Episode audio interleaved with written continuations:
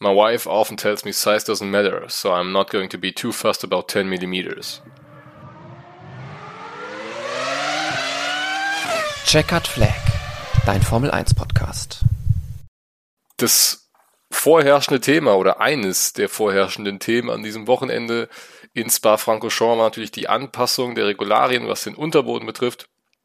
Und dass äh, Red Bull und Ferrari ja darunter leiden würden und Mercedes der große Nutznießer davon wäre. Wie wir alle gesehen haben, war das aber nicht der Fall. Red Bull fährt allen davon und feiert einen Doppelsieg mit Max Verstappen auf der 1 und Perez dahinter und damit ein ganz herzliches Willkommen zur neuen Folge Checkered Flag nach der großen Sommerpause.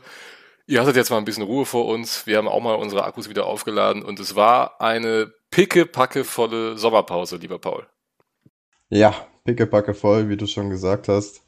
Ähm, kurzer Einwand, ich glaube, Ferrari hat diesen 10 Millimeter, äh, die haben den schon wehgetan. Also wenn man sich zumindest die Performance anschaut, die war ja mal meilenweit entfernt von Red Bull. Und ja, also selbst Charles Leclerc hat sich nach dem Rennen nicht mehr so optimistisch gezeigt, dass für Ferrari nochmal irgendwann in die Nähe von Max Verstappen kommen könnte in dieser Saison. Was schon eigentlich ein bisschen so den Eindruck erweckt hat, als würde er jetzt das Handtuch werfen. Und ich glaube, angesichts von 98 Punkten Rückstand hat er damit wahrscheinlich sogar recht. Ja, also der Vollständigkeit halber, ähm, damit ihr es auch Bescheid wisst, wir sind heute wieder dezimiert unterwegs, nur zu zweit. Ähm, müssen mal schauen, wie das nächste Woche aussieht nach dem großen Preis von den Niederlanden. Denn ähm, Paul, ich weiß gerade gar nicht deinen Zeitplan, aber Yannick und ich werden an diesem Sonntag in Paris sein und uns auf den Weg Richtung Auslandssemester machen. Ja, da müssen wir mal schauen, ob und wo wir da das Rennen verfolgen können. Ähm, du wirst ja auch dann bald in London sein, richtig? Richtig, ich werde aber erstmal noch eine Woche in Teneriffa verbringen. Ach ja. Ähm, und dann geht's für mich nächsten Donnerstag ähm, nach London. Also Monza werde ich dann aus äh, aus London verfolgen können, tatsächlich. Ah ja. Ja, also Checkered Flag Goes International. Ähm, werden wir euch nochmal auf dem Laufenden halten, wie das dann mit unserem Podcast weitergeht. Zum Rennen, äh, ja, alles sehr, sehr durcheinandergewürfelt. Ne? Das Qualifying, ähm, ich würde es jetzt nicht als uninteressant bezeichnen, aber es hatte halt nicht den höchsten Wert, weil die halbe Startaufstellung danach ja nochmal auseinander und wieder neu zusammengewürfelt wurde. Ähm, deswegen, ja, war es einerseits spannend zu sehen, ob Verstappen und Leclerc sich da relativ schnell durchs Feld durchflügen können. Einer von beiden hat es in 0, nichts geschafft, das war Max Verstappen. Leclerc hatte schon noch ein paar mehr Schwierigkeiten. Ähm, mit der Ferrari-Strategie um den Extrapunkt am Ende haben wir natürlich mal wieder einen Grund zu lachen in der heutigen Folge, richtig? Mein Grund zum Lachen, ja, aber irgendwie ist es halt, weißt du, wenn das jedes Wochenende passiert, dann, dann kalkulierst du das irgendwie schon ein und irgendwann äh, tangiert es dich auch nicht mehr. Ich fand nur bemerkenswert, dass Leclerc dann noch äh, kurz bevor er dafür frische Softs an die Box gerufen wurde, gesagt hat, seid ihr euch sicher, ich würde das, das Risiko nicht eingehen und man hat ihn dann trotzdem an die Box geholt und letztendlich hat sich dann wieder herausgestellt, dass der Fahrer bei Ferrari wieder äh, der beste Stratege im Team war, ähm, weil das war gut, ich meine, diese fünf Sekunden Strafe dafür zu schnelles Fahren in die Box, das geht auf Leclerc, das hat er auch gesagt, aber ja, also das war ja dann auch traurig, so was diesen schnellsten Rundenversuch angeht, der war ja dann das am Ende blamabel, ja. immer noch sechs Zehntel äh, entfernt von der schnellsten Runde von Max Verstappen, ähm, die er, die der irgendwie auf äh, auf harten Reifen gefahren ist. Also das war wirklich Ferrari ganz weit weg von äh, Red Bull und sogar, ja, man möchte sagen, fast hinter Mercedes, zumindest im Rennen, weil George Russell hat da gut Meter gemacht am Ende auf Carlos Sainz und Charles Leclerc hat ja da auch gar keine Chance gehabt, ähm, mit Russell mitzugehen. Also ja, ich hoffe, dass es äh, als Ferrari-Fan des Belgien eine Eintagsfliege war. Sandford sollte dem Fahrzeug wieder ein bisschen mehr entgegenkommen, aber Ferrari geht wie so oft die Puste aus in, im Saisonverlauf. Das haben wir ja auch schon in den Vettel-Jahren gesehen, hm. als der versucht hat, um die WM zu fahren. Ähm, es ist irgendwie immer das Gleiche bei Ferrari. Ja, es ist immer das Gleiche. Ähm, ich fand es auch sehr lustig, ich weiß nicht, ob du es gesehen hast, ähm, im Cool-Down-Room nach dem Rennen, wo dann äh, Sainz, Perez und Verstappen nochmal kurz miteinander gequatscht hatten und sich die Highlights des Rennens angeschaut haben. Da hat es Sainz und Verstappen gefragt, ob die weichen denn für ihn okay waren. Und der Verstappen, ja, war alles gut. Und der Sainz sagt, ja, also bei mir haben sie drei Runden gehalten. Und äh, danach war eigentlich gar nichts mehr möglich. Du hattest uns ja schon äh, im, in unserer WhatsApp-Gruppe geschrieben, Science startet auf Soft. Ich, ich falle vom Glauben ab. Ich konnte das Rennen leider nicht sehen, musste mich mit den Highlights äh, zufrieden geben, weil ich mal wieder beim Fußball eingesetzt wurde. Aber ähm, ja, ich finde es schwierig, ja, also, da noch irgendwie äh, zu Ferrari irgendetwas zu sagen. Also Ferrari, muss man so ehrlich sagen, die Saison ist gelaufen, man soll sich jetzt aufs nächste Jahr konzentrieren. Und ich bin ehrlich gesagt auch der Meinung, dass das mit der Teamführung, dass die komplett ausgetauscht werden muss. Ähm, und dass da einfach mal ein neuer Wind reinkommen muss, weil es kann ja nicht sein, das Auto ist so gut in die Saison gestartet, äh, Charles Leclerc hat die ersten Rennen wirklich performt, dann kamen wieder Zuverlässigkeitsprobleme, da ging irgendwie so, das war irgendwie so der Anfang vom Ende dann ging irgendwie das Selbstvertrauen verloren. In Monaco kam dann der erste Strategiefehler. Ähm, und dann ist man so in so einer Abwärtsspirale, aus der man nicht mehr ausbrechen kann. Ähm, und ich glaube, es ist halt, was ich halt gehofft hatte nach all den Jahren, ähm, die Ferrari jetzt vielleicht auch nicht an der Spitze war, zumindest 2021 und 2020, dass sie sich vielleicht auch intern ein bisschen neu positioniert haben, neu aufgestellt haben, um dann halt jetzt wirklich wieder an die Spitze zu kommen und an der Spitze sich auch behaupten zu können. Aber es ist halt wirklich genau das gleiche wie damals 2018 bei Sebastian Vettel. Es ist wirklich, äh, man könnte die Saison von Leclerc und äh, Vettel quasi aneinander legen. Ja. Ähm, und es würde, würde das ähnliche Bild entstehen. Also ich bin sehr wenig optimistisch, was, was auch die nächsten Jahre angeht, wenn sich da nicht grundlegend was verändert.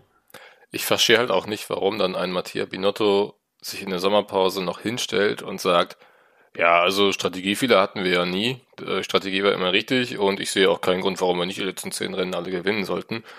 Ähm, ja, das warum nutzt du die Sommerpause nicht vielleicht, um einfach mal zu sagen, okay, es lief jetzt vieles nicht so wie geplant. Äh, sowohl Team als auch Fahrer haben Fehler gemacht, aber wir wollen uns jetzt nochmal zusammenreißen, haben äh, XY analysiert und wollen das jetzt in der zweiten Saisonhälfte besser machen. Aber mit so einer Aussage machst du dich doch einfach nur zum Clown, wenn du dann ja so ein Rennen jetzt wie, wie Spa ablieferst, wo du halt einfach um Welten hinter Red Bull zurückhängst und dann auch noch diesen schnellste Runde-Versuch machst, äh, obwohl der Fahrer sagt, er will es nicht riskieren, lass uns doch lieber einfach Fünfter werden. Und ähm, ich meine, jetzt, selbst wenn Leclerc nicht die 5 Sekunden Strafe bekommen hätte, äh, wäre es ja trotzdem nochmal, oder war es ja eng, nachdem Leclerc aus der Boxengasse rausgekommen ist. Da hat der Alonso ja erstmal sich wieder schön daneben gestellt. Also ähm, der Abstand war dann jetzt auch nicht groß genug, äh, als dass man es völlig sorgenfrei durchziehen konnte, diesen Reifenwechsel. Ja, zu Mattia Binotto fällt mir halt auch nichts mehr ein. Er hat ja auch schon in Ungarn großspurig dann Doppelsieg angekündigt. Wir wissen alle, wie es ausgegangen ist und äh, Christian Horner hat dann auch so ein bisschen suffisant gesagt, naja, also man kann doch vorher keinen Doppelsieg ankündigen. Also das ist ja, zeugt ja auch irgendwie von einer Arroganz. Ähm, Absolut. Die, die ihresgleichen sucht. Und äh, ja, dann in der Sommerpause hat er auch gesagt, also wir hätten acht Rennen gewinnen können ähm, äh, bis jetzt. Und dann denke ich mir halt auch, ja gut, wenn 19 Fahrer ausscheiden, kann auch Mick Schumacher acht Rennen gewinnen. Also, das, was, was, was sind denn das für Aussagen? Ähm, also ich ver verstehe diesen Mann nicht und ich verstehe auch nicht, warum er bei Ferrari irgendwie noch so das Vertrauen genießt, weil die, dieser illegale Motor 2019 ist auf seinen Mist gewachsen. Ja. Äh, die Art und Weise, wie, wie man mit Vettel umgegangen ist, mit diesem Rausschmiss, wo man sich ja auch bei vielen Fans das irgendwie verscherzt hatte, das ist auf seinen Mist gewachsen. Ähm, ja, und halt bezüglich des schlechten Motors oder, oder des illegalen Motors hatte man ja dann auch diese furchtbare 2020er Saison, die er auch er zu verantworten hat. Und ich meine, es sind schon Ferrari-Teamchefs für weniger gefeuert worden. Und ich frage mich halt mittlerweile auch, was muss passieren, damit man bei Ferrari irgendwie reagiert. Also, ich kann dir also sagen, was passieren muss. Wir haben äh, am Ende nächster Woche den großen Preis von Italien in Monza und ich ahne sehr, sehr Böses. Also, ja. ich kann mir sehr gut vorstellen, dass es da die nächste Deklassierung für Ferrari gibt von Red Bull. Ja, der, der Red Bull, das muss man aber auch mal sagen, ist halt aber auch, was Straight Line Speed angeht, in der eigenen Liga. Also selbst ja, natürlich, ohne, aber dann, ne, wir haben ja eben ja. über die Töne gesprochen, die Matthias ja, ja. spuckt. Und das wird dir dann in Monza mal richtig schön um die Ohren fliegen. Ja, mir tun halt, also ich bin ja selber Ferrari-Fan, aber ich glaube, es gibt halt wirklich Menschen, die leben Ferrari so richtig äh, über äh, auf der Welt verteilt und die tun mir halt wirklich leid. Ne?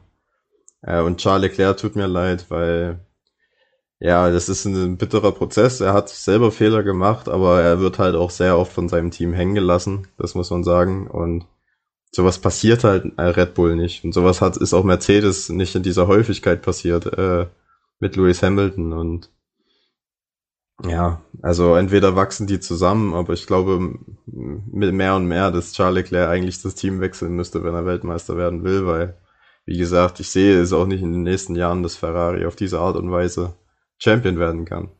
Ich fand auch den Instagram-Post von Charles Leclerc schon ein bisschen tiefer blickend, ähm, denn ja, in der ersten Saisonhälfte äh, hatte er es oft so formuliert, dass es halt extrem bitter gelaufen ist und dass das Glück nicht auf ihrer Seite war, aber sie wollen weitermachen und jetzt war es einfach ein extrem sarkastischer Tonfall, äh, wo er dann sagt, ja, erst müssen wir wegen Strafen hinten starten, dann klappt es mit der schnellsten Runde nicht und dann geht auch noch das schief.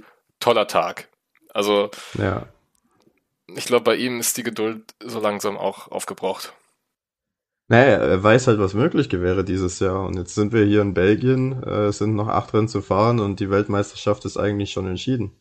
Ja. Ähm, und das, also wenn alles gepasst hätte, wenn Ferrari, ich sag mal, wenn Ferrari Mercedes gewesen wäre oder Red Bull so vom Team her, dann hätten sie dieses Jahr durchaus Weltmeister werden können. Und, und ich meine, ja, ja. Ja, dass es schon so früh in der Saison quasi gelaufen ist, entschieden ist, ist halt wirklich für einen Fahrer wahrscheinlich unheimlich frustrierend. Vor allem, es liegt ja jetzt wirklich nicht mehr in Leclercs Hand, ne? Also selbst wenn Leclerc die letzten acht Rennen alle gewinnen sollte, aber Verstappen halt jeweils Zweiter würde, wäre Verstappen immer noch Weltmeister. Ja, das, ganz ehrlich, bei Le Leclerc muss froh sein, wenn er am Ende der Saison noch Vize-Champion wird. So ehrlich muss man jetzt sagen, Paris ist ja jetzt auch wieder vorbei. Ähm, und der Red Bull, also, ich glaube, die haben da in der Sommerpause noch was gefunden ähm, weil der war ja in wirklich das ganze Wochenende, bei, zumindest bei Max Verstappen, so weit weg vom Rest der Welt. Ähm, da, es, hat, da, es hatte schon leichte 2013er Züge jetzt an diesem Wochenende, ne? Dass der Red Bull ja. da wirklich äh, allen Teams davon fährt. Ja, und Max Verstappen hat auch gesagt, also sein Ziel ist es, die letzten neun Rennen alle zu gewinnen. Und ich, ich, ganz ehrlich, ich halte das mittlerweile für das realistischste Szenario. Weil ich wüsste niemanden, der ihm momentan äh, in diesem Auto, was er fährt, noch Paroli bieten könnte. Das stimmt wohl. Ja, dann schauen wir uns das Rennen doch einfach nochmal ein wenig an. Äh, von hinten nach vorne und ähm, hatten ja in der ersten Runde schon den ersten Ausfall zu verzeichnen und das war niemand geringeres als Lewis Hamilton. Ist man absolut nicht von ihm gewohnt, dass er äh, wegen eines Unfalls früh ausscheidet ähm, am Ende der Camel Straight mit Fernando Alonso kollidiert und was wir mal zuallererst sagen können, Gott sei Dank hat Lewis Hamilton sofort gesagt, dass es sein Fehler war, weil das erspart uns so viel unnötige Diskussion. Ähm, ja gut, ja, es war aber auch sehr eindeutig, muss man sagen. Ne? Ja, aber es gab auch vorher schon in meinen Augen eindeutige Szenen, die dann aber von der Community völlig äh, neben der Spur noch zerrupft wurden und hin und her diskutiert wurden. Hier war es halt eindeutig, er macht die Tür gegen Alonso ja, mehr oder weniger blind zu. Alonso kann es ja nicht in Luft auflösen. Ähm, Hamilton hat dabei dann einen Schaden an der rechten Hinterachse bzw. am rechten Hinterrad davon getragen und äh, musste das Rennen aufgeben. Alonso konnte weiterfahren. Ich weiß halt nicht, inwiefern das jetzt noch die Performance des Alpins vielleicht äh, verringert hat. Ob da noch mehr drin gewesen wäre für Alonso, aber äh, von dem, was ich jetzt mitbekommen habe, war sein Rennen ja trotzdem sehr, sehr solide. Also der, der Flügel über dem Rad, ähm, mhm. Der war sehr locker. Also da hatte definitiv einen Knacks weg. Der ist sehr gewackelt okay. im Wind. Ähm, ja, es war eindeutig Lewis Hamiltons Schuld. Fernando Alonso hat sich dann auch wieder sehr amüsant für uns Zuschauer am Funk aufgeregt, hat halt gesagt, ähm, der weiß halt nur, wie man vom ersten Platz startet ähm, und versaut mir jetzt quasi das Rennen dadurch, dass er so, so unfähig ist, auf gut Deutsch. Ähm, und äh, darauf angesprochen hat Hamilton gesagt, also ich wollte mich eigentlich bei Alonso entschuldigen, aber nachdem ich das gehört habe, tue ich das nicht mehr. Aber es ist interessant zu hören, wie er von mir denkt. Also ich glaube, da das, das Verhältnis, das war ja schon eh immer ein bisschen schwierig, aber da, ich glaube, da kommt jetzt noch mal ein bisschen neue Würze rein zwischen den beiden. Ja, ähm, wobei Alonso ja auch gesagt hat, ne, also er findet es ähm, nicht so toll, dass halt jeder Funkspruch sofort übertragen wird, weil äh, das halt, das haben wir von vielen Fahrern schon gehört, das ist ein ganz anderer Moment, ne? Also wenn du in dem Auto sitzt und stehst voller Adrenalin, da achtest du jetzt nicht drauf, äh, dass du vielleicht gerade die Gefühle von einem anderen Fahrer verletzen könntest. Ähm, Alonso hat sich halt in der Szene äh, benachteiligt gefühlt. Ähm, klar, natürlich wird er seine Meinung über jeden Fahrer haben und er meinte ja auch nach dem Rennen, mir kam es halt in dem Moment so vor, dass es schon wieder zwischen uns irgendwie geknallt hat in der ersten Runde und immer wenn wir zusammen in der vorderen Reihe starten, dann, ähm, dann knallt es. Ähm, aber das war jetzt natürlich nichts Persönliches gegen Hamilton. Das hat er jetzt am Team zu ihm gesagt, äh, im Teamfunk zu seinem Team gesagt, ähm, aber würde das Hamilton nicht ins Gesicht sagen. Aber ich glaube, das ist trotzdem keine verkehrte Reaktion von Hamilton, dann zu sagen, ja, dann, dann halt nicht. Ähm, Hauptsache, wir haben ja jetzt nicht noch irgendwie so ein unnötiges Drama draus gemacht, was eigentlich keins ist. Ja, ich glaube, Hamilton hat sich schon ganz schön angegriffen gefühlt. Ähm, aber gut, ich meine, das sind beides erwachsene Männer und ich glaube, Lewis Hamilton wird sich jetzt nicht in Schlaf weinen, deswegen.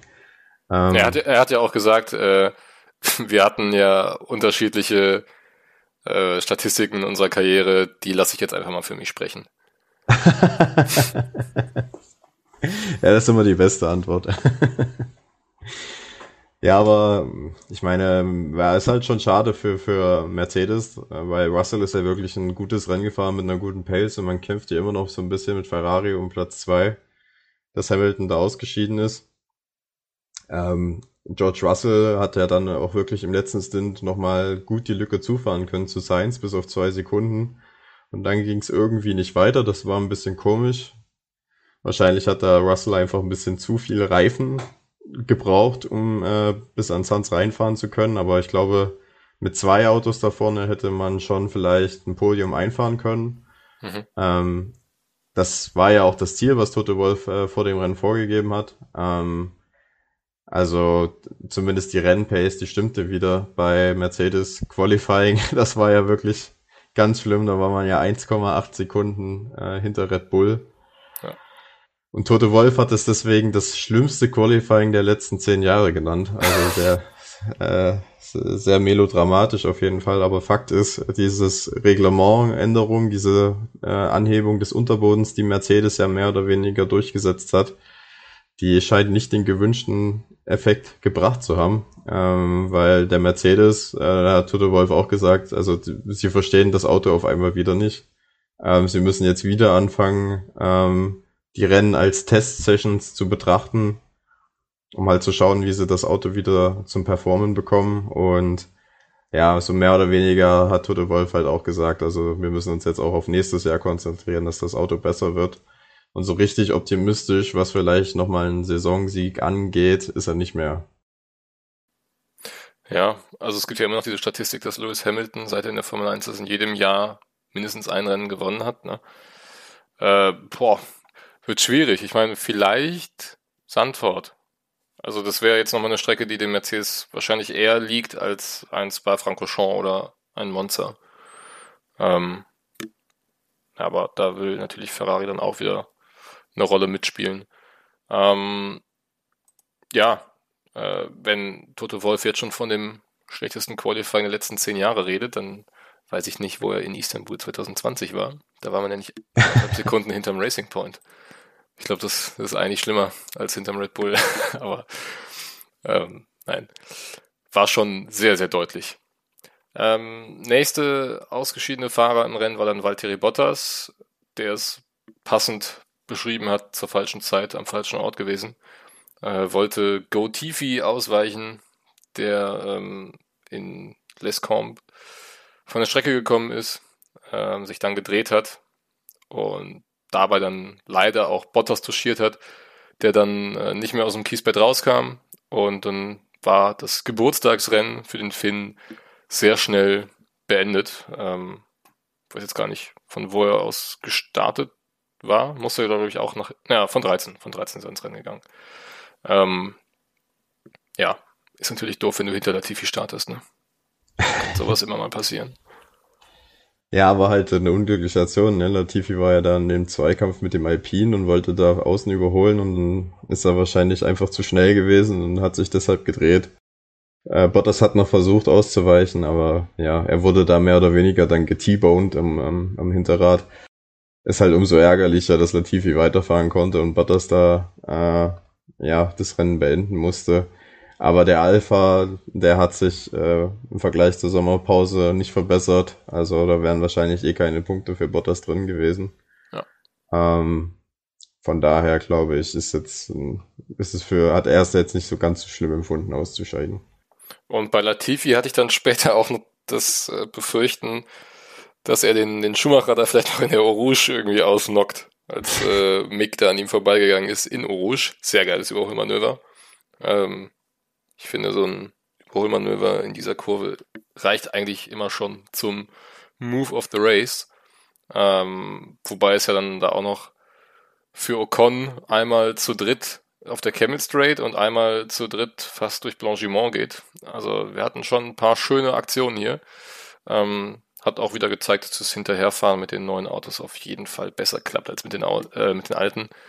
Ähm, ja, und ansonsten zu Latifi habe ich jetzt gerade gar nicht so viel mehr zu sagen. Ne? Klar, natürlich davon profitiert, dass die anderen Fahrer die ganzen Strafen bekommen haben, ist dann von 11 gestartet. Ähm, ja, aber hatte dann direkt den Dreher in Runde 2 und wird am Ende 18. letzter von denen, die ins Ziel gekommen sind. Ja, äh, Jos Capito hat in einem Interview äh, bei Sky an diesem Wochenende gesagt, wenn Latifi die nächsten Rennen auf dem Niveau von Alex Albon performt, dann wird er bleiben. Wenn nicht, wird er gehen. Ähm, also schon sehr deutlich ausgesprochen, was jetzt verlangt wird. Und ja, das Rennen 1 in, in Belgien, äh, wo er sich beweisen musste, das hat er dann gründlich versaut. Also ähm, jetzt hat er, muss er wahrscheinlich in Sandford oder Monza muss er ein gutes äh, Ergebnis liefern, vielleicht auch mal selber in die Punkte fahren. Weil alle Punkte, die Williams bisher gesammelt hat, stehen halt äh, bei Alex Albon der halt auch erst in dieser Saison zum Team gestoßen ist, das darf man ja auch nicht vergessen. Latifi ist ja da schon seit drei Jahren. Also wird eng langsam, was seine Zukunft angeht. Ja, vor allem, also gut, bei Haas sehen wir es natürlich auch, ne, dass er ein Fahrer jetzt im Team ist, der ein Jahr draußen war und dann aber trotzdem erstmal seinen Teamkollegen zurechtgewiesen hat. Ähm, aber boah, Albon und Latifi sind schon weit auseinander, finde ich. Ja, auf jeden Fall. Und ich meine, es wäre jetzt die Chance gewesen, ne, mit den ganzen Strafen. Ähm, Latifi ist ja in der Nähe der Top 10 gestartet. Ähm, da wäre schon was möglich gewesen, wenn er ein, ein gutes Rennen gefahren wäre. Aber so hat er sich halt leider selber frühzeitig die Chance genommen. Ja, dann lass uns doch direkt mal über Alex Albon sprechen. Der wird nämlich Zehnter, holt wieder einen Punkt. Ähm, ja, ich meine, Alex Albon fährt echt eine gute Saison. Es ist irgendwie schade für Williams, dass dann halt trotzdem erst vier Pünktchen da auf dem Konto sind.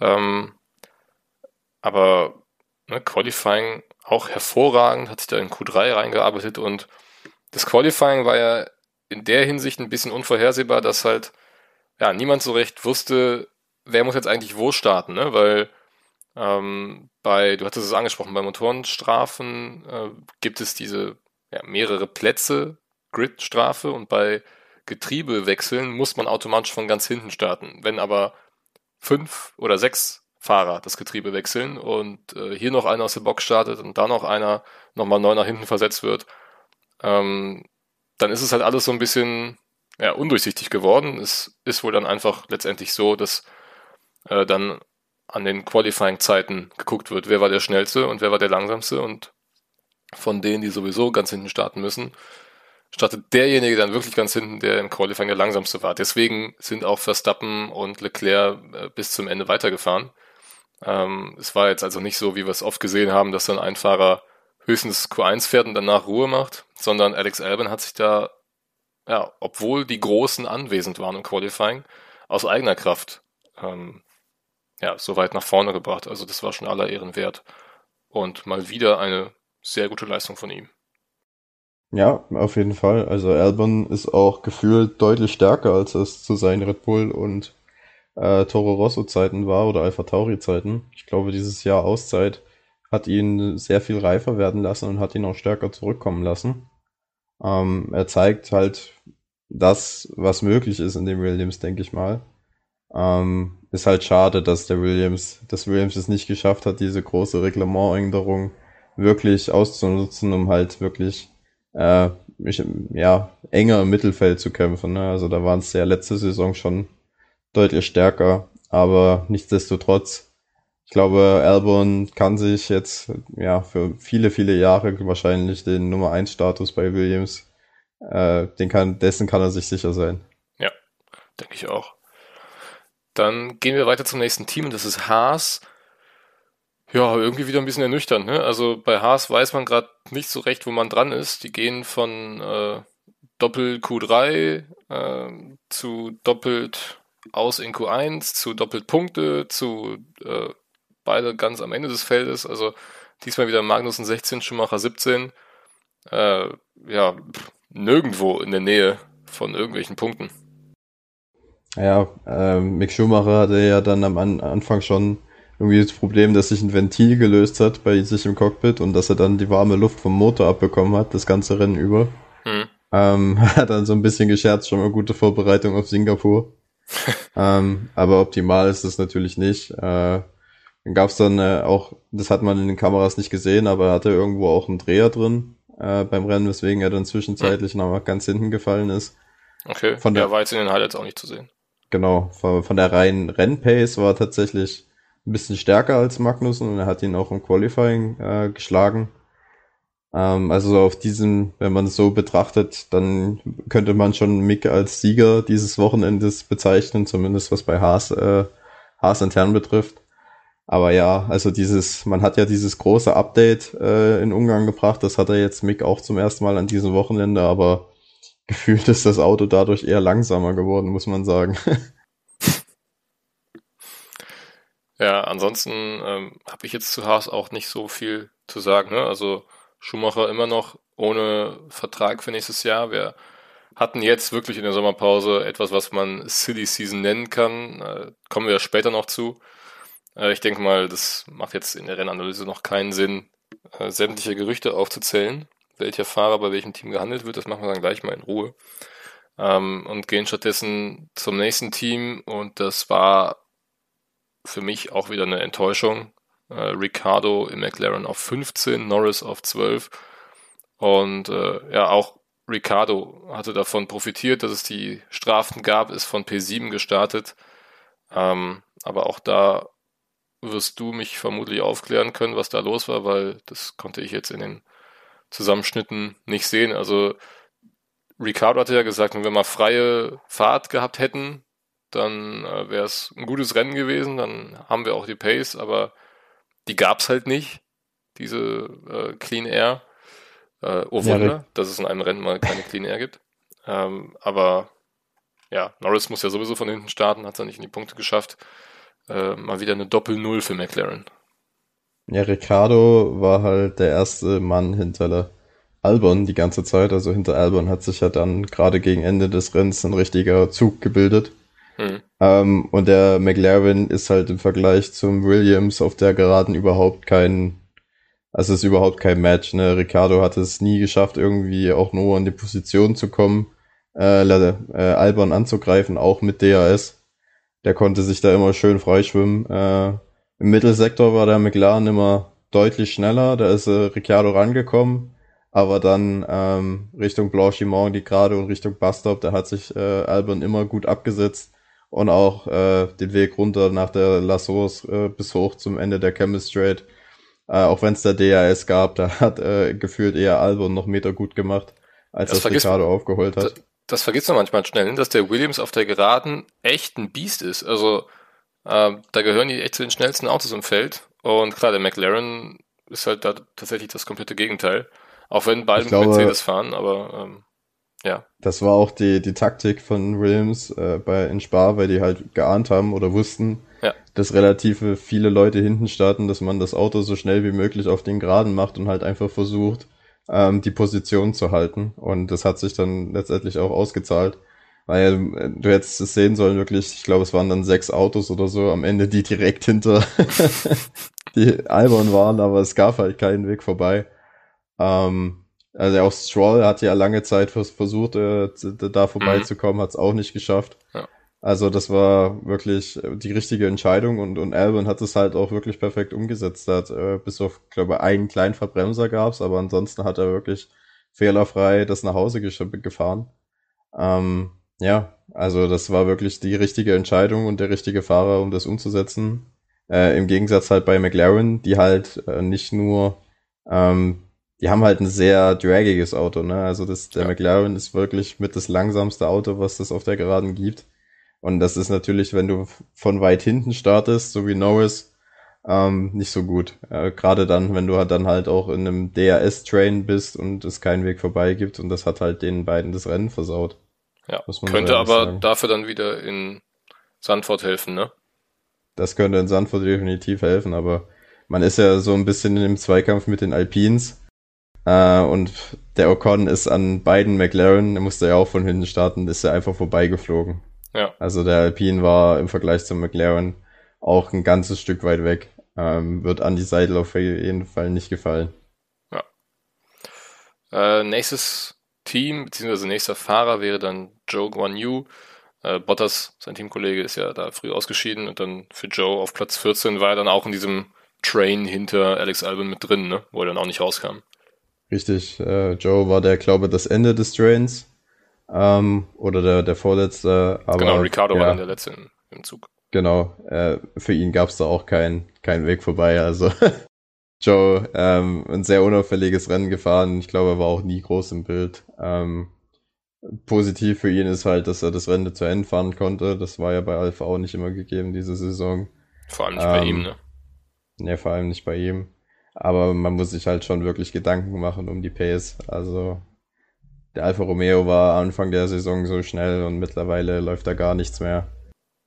Das ja, ich glaube, ich glaube, das, das wirkt jetzt so, als würden die Rückschritte machen, aber ich glaube, es ist einfach so, dass die anderen Teams sich halt weiterentwickeln. Der Alfa Romeo tritt auf der Stelle. Wahrscheinlich, ja. Ja, ja auf jeden Fall sehr, sehr unglücklich. Da hatte ich auch größere Hoffnungen, dass von Alfa Romeo was kommt. Am Ende also nur P14 für Joe, ein Platz hinter Yuki Tsunoda. Ähm, ja, 13. geworden.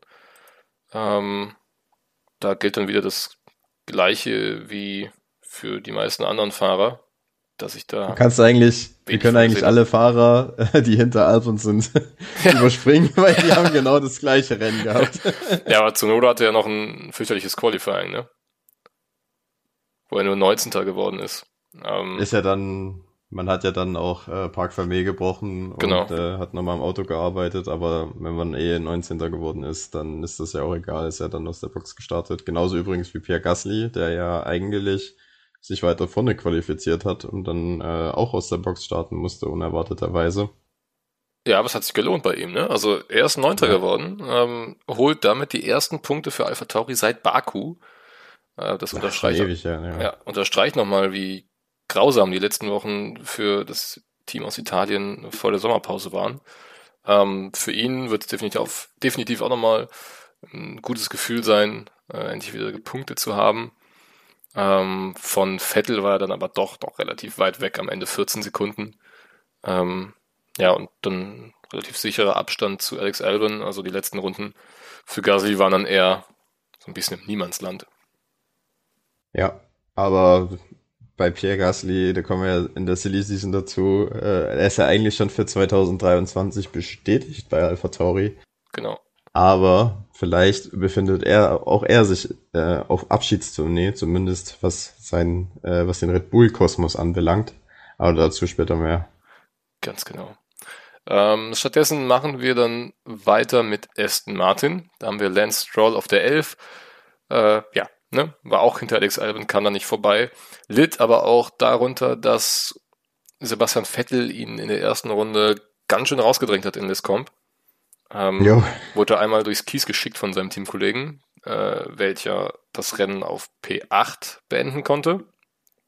Ähm, und auch zwischendurch ja echt, ja, bei den vorderen Plätzen mitfahren konnte. Ne? Also er hatte die Pace, mit beiden Alpinen mitzugehen, äh, war letztendlich keine fünf Sekunden hinter Fernando Alonso ins Ziel gekommen.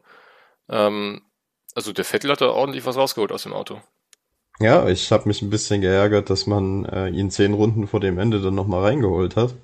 Er war ja auf Fahrten unterwegs äh, und hatte auch einen guten Vorsprung zu den beiden Alpinen hinter ihm. Also ich glaube, wenn man da auf den Boxenstopp verzichtet hätte, dann wäre er wahrscheinlich sogar vor beiden Alpinen gelandet. Ähm, gut, wahrscheinlich hat das der Reifen nicht hergegeben, deswegen hat man ihn nochmal reingeholt, aber die Pace war echt extrem stark bei Vettel.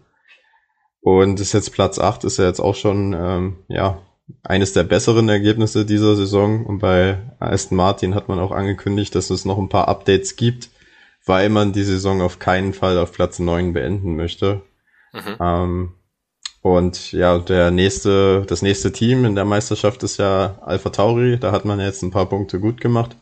Es hätten mehr sein können, äh, wenn Stroll den Weg da an Album vorbeigefunden hätte und ja, wenn man sich diesen Boxenstopp halt hätte sparen können, dann wäre Vettel nämlich Sechster geworden. Aber gut, ich glaube Platz 8. Er, er war selber recht happy nach dem Rennen, ne? ähm, dass es mal Ja. wieder in die Punkte ging. Also der Kampf um Platz 7 in der Konstrukteurswertung könnte echt noch spannend werden. Wir haben da momentan Haas mit 34 Punkten, dann Alpha Tauri mit 29 Punkten und Aston Martin mit 24 Punkten. Also ne, drei Teams innerhalb von 10 Punkten, das ähm, wird dann halt wahrscheinlich eher so ein Schneckenrennen Richtung Saisonfinale, aber dieses Schneckenrennen entscheidet dann letztendlich über mehrere Millionen Euro bzw. Dollar Preisgeld. Ja. Ähm, also das sollten wir nicht vernachlässigen. Und wer weiß, ne, wenn Alfa Romeo weiter so stagniert, dann können die da vielleicht auch noch mit reingezogen werden. Und dann hätten wir dann Vierkampf. Also wird alles noch sehr, sehr spannend. Ähm, ja, dann wären wir jetzt schon bei den beiden Alpinen. Ocon auf 7, Alonso auf 5 und da fällt mir als erstes ein, dass Alpine sich da eine richtig gute Fahrerpaarung entgehen lässt. Dadurch, dass man mit Alonso ja, keine Einigung finden konnte, weil man ihm nur ein, also einen Einjahresvertrag anbieten wollte. Alonso bestand aber auf zwei Jahre. Und ähm, das ist, glaube ich, fatal. Nee, jetzt, greifen wir schon vor. Lass uns noch mal kurz ja, über das Rennen ich, reden. ich, will schon, ich will schon da reingehen. Wir machen erst noch das Rennen zu Ende und dann haben wir gleich das, das ganze Dann können wir über das gesamte Fahrerkarussell reden, genau. Ja, ja, denn das ist Ähm, äh, sehr üppig besetzt. Genau. Ähm, Alpine, wirklich wieder ein sehr gutes Wochenende. Ähm, eine Top-Speed-Strecke kommt dem Auto ja immer entgegen. Total. Man muss sagen, ähm, beide Fahrer sind klasse Rennen gefahren. Auch Esteban Ocon ist da ähnlich, also ähnlich nicht, aber ähm, er ist auch sehr gut durch das hintere Feld geflügt. Ein bisschen wie äh, ein warmes Messer durch Butter. Ähm, war dann schon relativ schnell äh, hinter, hinter Sebastian Vettel, mit dem er dann so ein bisschen auch die, das ganze Rennen über äh, gekämpft hat.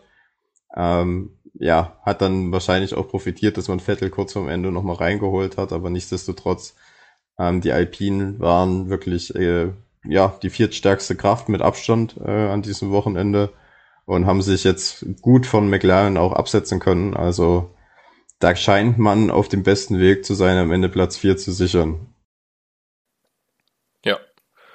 Ähm, Monza wird dann auch wieder eine schöne Strecke. Also Ja. ich glaube, da wird dann bei, bei Williams weiß ich nicht, was sie da rausholen können, aber Alpine werde ich in Monza auf jeden Fall wieder auf dem Zettel haben.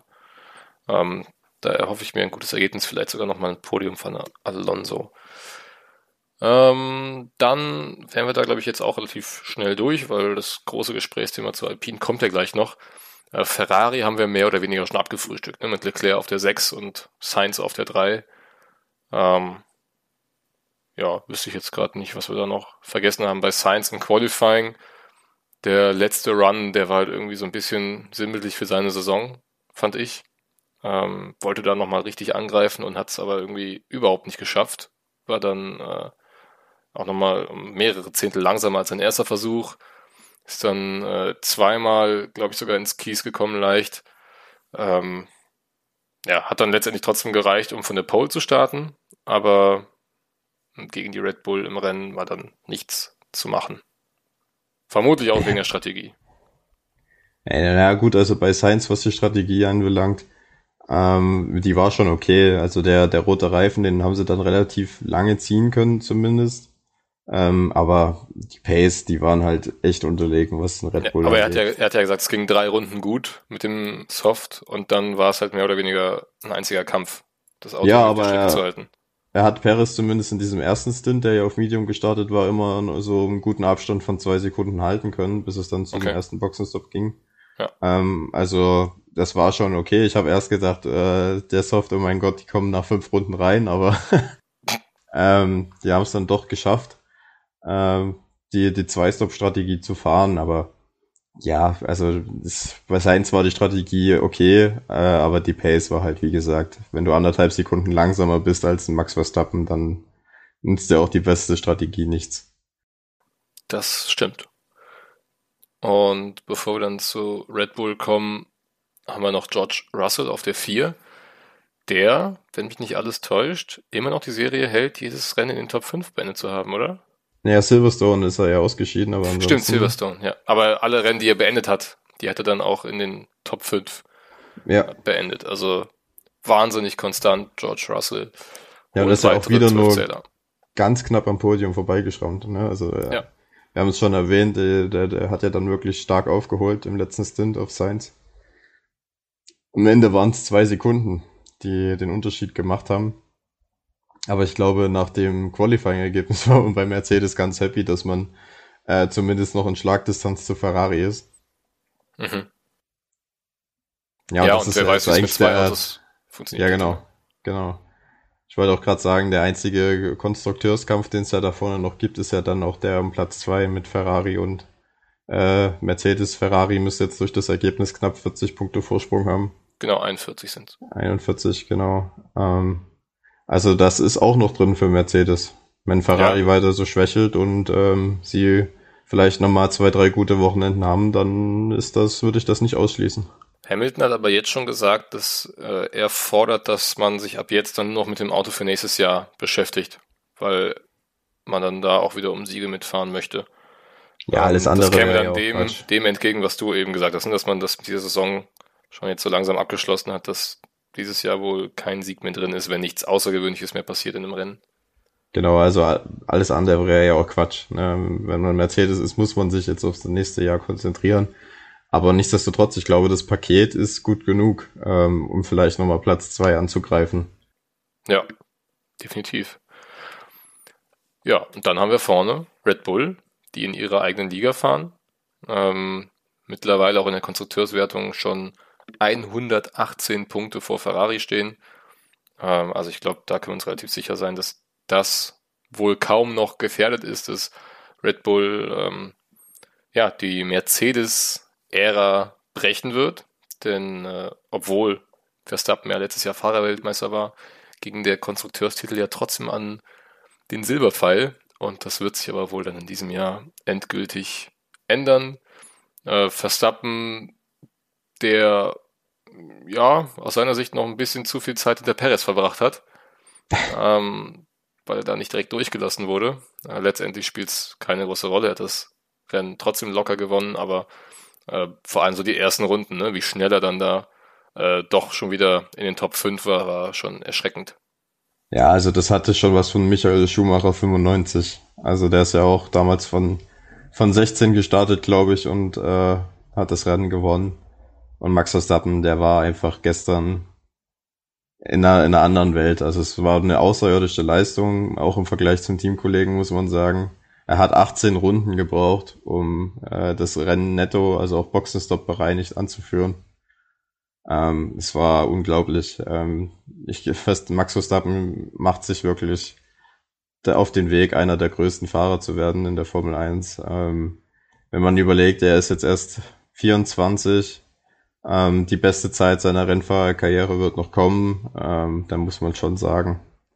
Ähm, ich glaube, wir könnten wieder einen ähnlichen Dominator bekommen, wie wir das mit Hamilton hatten in den letzten Jahren. Ja. Weil, ja, ich, Leclerc ist so der Einzige, der ein bisschen rankommt, vielleicht noch George Russell, wenn der Mercedes mal gut läuft. Aber ansonsten sehe ich im aktuellen Fahrerfeld äh, und auch von den jungen Fahrern keinen, der da irgendwie ansatzweise von dem Talent her mitkommt. Also ich finde, Alonso ist noch ein sehr talentierter Fahrer, von den Jungen jetzt, ne? Von den Jungen jetzt, ja. äh, fand ich auch wieder hervorragend, ähm, dass äh, er ja mit seinem Alter, was er absolut äh, nicht als Faktor für Leistung sieht, ähm, ja, ne, also er könnte auch mit 51 wahrscheinlich immer noch mithalten. Ähm, es gab ja, ich weiß gar nicht, in welchem Jahr das war, 2016, bei den Testfahrten ähm, in Catalunya hatte Alonso ja mal einen Unfall. Also 16, 17, 18, irgendwie sowas um die Zeit. Und ähm, wurde dann im Krankenhaus äh, gefragt, wer er ist und ähm, was er vorhat oder ähnliches. Und dann hat er gesagt, ich bin Fernando Alonso, ich bin Kart oder ich fahre Kartmeisterschaften und möchte eines Tages Formel 1 Weltmeister werden. das könnte vielleicht erklären, warum er sich jetzt doch nochmal wie ein 25-Jähriger fühlt und nicht versteht, warum Alpine nur ein Jahr mit ihm verlängern möchte. Ich meine, er hat ja auch recht, ne? Alter sollte ja jetzt nicht unbedingt ein, ein Leistungskriterium sein, aber man muss halt auch Alpine verstehen, die ja dann wirklich ein Nachwuchstalent in den eigenen Reihen hatten ähm, und dem ja dann auch irgendwie einen Platz geben mussten. Äh, also ich kann da beide Seiten schon verstehen, wenn wir jetzt zum Fahrerkarussell übergehen äh, wollen. Ja, wollen wir, wollen wir dafür nochmal einen eigenen Jingle reinballern? Ja, okay, dann ballern wir einen eigenen Jingle rein. Sehr cool, haben wir den jetzt auch mal genutzt. Ähm, ja, ich würde sagen, wir sind mit der Rennanalyse relativ zügig durchgekommen ähm, und beschäftigen uns dann jetzt mit dem, was uns die letzten vier Wochen ohne Formel 1 auf Trab gehalten hat. Und das sind Gerüchte, Verträge, die nicht zustande gekommen sind, die vielleicht nicht rechtmäßig sind. Ihr wisst, wir nehmen äh, meistens montags auf und ähm, wir erwarten zu dieser Stunde, in diesen Augenblicken, eine Entscheidung vom Vier Council, ob denn der Vertrag zwischen Alpine und Oscar Piastri gültig ist. Ihr habt es alle mitbekommen. Wir haben euch darüber ja auch auf Instagram auf dem Laufenden gehalten. Ähm, Alpine und Alonso haben sich getrennt und in der Folge hatte Alpine bekannt gegeben, dass Piastri ihn dann im nächsten Jahr ersetzen wird und Alpines neuer Fahrer wird. Und dazu hatte sich der Australier erst nicht geäußert. Und ein paar Stunden später kam dann ein Statement von ihm, dass er keinen Vertrag unterschrieben habe, dass er nicht wisse, wovon Alpine spricht und dass er nächstes Jahr garantiert nicht für Alpine fahren werde. So, dann gingen die Gerüchte los. Ne? Es äh, bestünde zwischen Piastri und Alpine ja kein richtiger Vertrag, sondern nur zwischen ihm und der Alpine Academy, äh, was dementsprechend dann nicht automatisch dazu führen könnte, dass er auch Formel 1 für sie fährt. Dann äh, gab es ja, Stimmen, die gesagt haben, Alpine hätte diesen Vertrag bis zum, was war's, 24. Juli? Ja, 31. Juli, aber da hat er ja dann äh, Schaffenhauer schon ziemlich verkündet, dass das ein Mythos ist, dass es da keine, äh, keinen Stichtag gibt in dem Vertrag, ähm, sondern dass der Vertrag äh, universell gültig ist, egal, und, und dass es da auch keine Optionen geben würde, so von wegen, äh, er könnte da vorzeitig aussteigen. Ähm, sondern dass das alles Humbug ist. Ich ja, weil, halt, um, das noch kurz zu Ende zu bringen, weil dann ist es ja dann, dass äh, Alonso dann vielleicht zusammen mit Mark Webber unter einer Decke stecken könnte und extra dieses Datum abgewartet hat mit seiner Verkündung, ähm, dass er dann für Aston Martin fährt, damit Alpine sozusagen nicht mehr reagieren könnte. Ja, das Und ist so eine Verschwörungstheorie. Ja, ja. Das ging ja da wirklich drunter und drüber, weil Alonso hat dann plötzlich auch Dinge auf Instagram gepostet, ähm, die in alle Richtungen gedeutet werden konnten. Ich bin mir sicher, dass Alonso da auch wieder irgendwie schlitzohrig unterwegs war, weil so wie sich Alonso in den letzten zwei Jahren jetzt wieder gibt, äh, seit er wieder da ist, das ist, also Schlitzohr ist ja noch untertrieben. Der, der sieht ja jede Lücke, egal ob jetzt als Fahrer oder bei Verträgen oder sonst irgendwo. Der ist äh, ja einfach ein Fuchs. Also das ist gerade extrem schwer, seine Interviews auch äh, richtig zu verstehen, weil ähm, so richtig Glauben schenken kann man ihm ja irgendwie auch nicht. Ähm, er hat sich von Alpine ja, wie gesagt, davon so ein bisschen gekränkt gefühlt, dass man ihm äh, aufgrund seines Alters nicht nochmal zwei Jahre anbieten wollte. Und äh, hatte auch zugegeben, dass er jetzt schon länger äh, mit Aston Martin eigentlich klar war, ähm, dass er ja, ab dem nächsten Jahr dann in Grün fährt, was auch nochmal ein komisches Licht auf Sebastian Vettels auswirft. Ne? Hatten wir auch nach der Ja. Ungarn-Folge schon drüber gesprochen, dass es irgendwie ein, ein fader Beigeschmack ist, dass äh, Aston Martin so schnell einen Nachfolger für Vettel parat hat. Ähm, und Ottmar Schaffnauer angeblich der Einzige gewesen ist, der über Monate oder Wochen nicht wusste, dass Alonso nicht verlängern will. Also Alonso meinte, er hätte jedem bei Alpine schon Bescheid gesagt, dass er zu Aston Martin geht und jeder wusste es, nur Ottmar Schaffnauer nicht. Ja, Und- das ist halt Quatsch. Ja, das also, kann doch das nicht ist stimmen. wirklich Quatsch. Ich glaube halt, dass, äh, also, also was ich so gehört habe, ist, dass ähm, Alonso Bescheid gesagt hat, ungefähr eine halbe Stunde bevor Aston Martin halt die Vertrags, den Vertrag mit ihm verkündet hat. Ähm, das ist das, was ich gehört habe. Äh, Alonso war halt auch insbesondere auf Ottmar Schaffenhauer äh, sauer, weil du schon gesagt hast, dass er sich da diskriminiert gefühlt hat, dass er nur ein Jahr Vertrag bekommen hat. Und als dann ähm, das Piastri-Statement kam, dass er nicht für nächstes Jahr für Alpine fahren wird, dann hat er das ja auch geliked. Also äh, da Ja. ist schon auch ein bisschen böses Blut bei Alonso, ähm, der sie jetzt gerade so ein bisschen, ja, ein bisschen das Ganze gönnt, dem, dem Ottmar Schaffenhauer, dass das da so ein kleiner Scherbenhaufen ist, den er da hinterlassen hat. Ähm, Finde ich aber trotzdem als zweifacher Weltmeister mit über 40 Jahren sollte man sich vielleicht ein bisschen professioneller verhalten. Ich finde das auch absolut verständlich, dass man bei Alpine sagt, ja, wir bieten dir erstmal einen Jahresvertrag an. Ähm, weil, ja, Alonso ist nun mal schon älter, man hatte dieses Talent im, äh, äh, im Hintergrund. Und da muss man, das muss doch auch ein Fernando Alonso verstehen. Und man darf ja auch nicht vergessen, Alpine ist ja auch das Team, mit dem er Weltmeister geworden ist, vor, äh, vor vielen, vielen Jahren, äh, damals Ja. noch Renault. Und diese Verbindung, die hat er jetzt auch endgültig abgebrannt, weil eigentlich bei jedem Team, wo er war, ob das jetzt McLaren äh, oder Ferrari war, er hatte am Ende immer auch so ein bisschen einen Scherbenhaufen hinterlassen und das macht er jetzt auch bei, bei Alpine. Und ja, ich finde es einfach ein bisschen schade. Äh, es, wir- es wirft halt ein schlechtes Licht auf ihn auch als Person. Ja, also ich, ich weiß auch nicht so richtig, was ich davon jetzt halten soll. Ähm, das ist, es passt einfach vieles so nicht so richtig zusammen, ne? Also jeder sagt irgendwie was anderes, ähm, aber andererseits Ottmar Schaffnauer hat da jetzt auch nicht so das richtige Händchen, glaube ich, bewiesen, ne? Also entweder du Nee. stellst dich halt frühzeitig zu Oscar Piastri, aber es wurde ja auch nie so richtig kommuniziert. So, der hat jetzt ein Lernjahr und nächstes Jahr kommt er dann rein, sondern hat plötzlich Alonso geliefert und ja, ohne Alonso weitermachen war dann ja auch keine richtige Option. Ähm, er war Ja, also, ja, was der, was der Vertrag zwischen Piastri und Alpine sagt halt, dass dann Piastri auf jeden Fall 2023 ein Formel 1 Cockpit bekommt.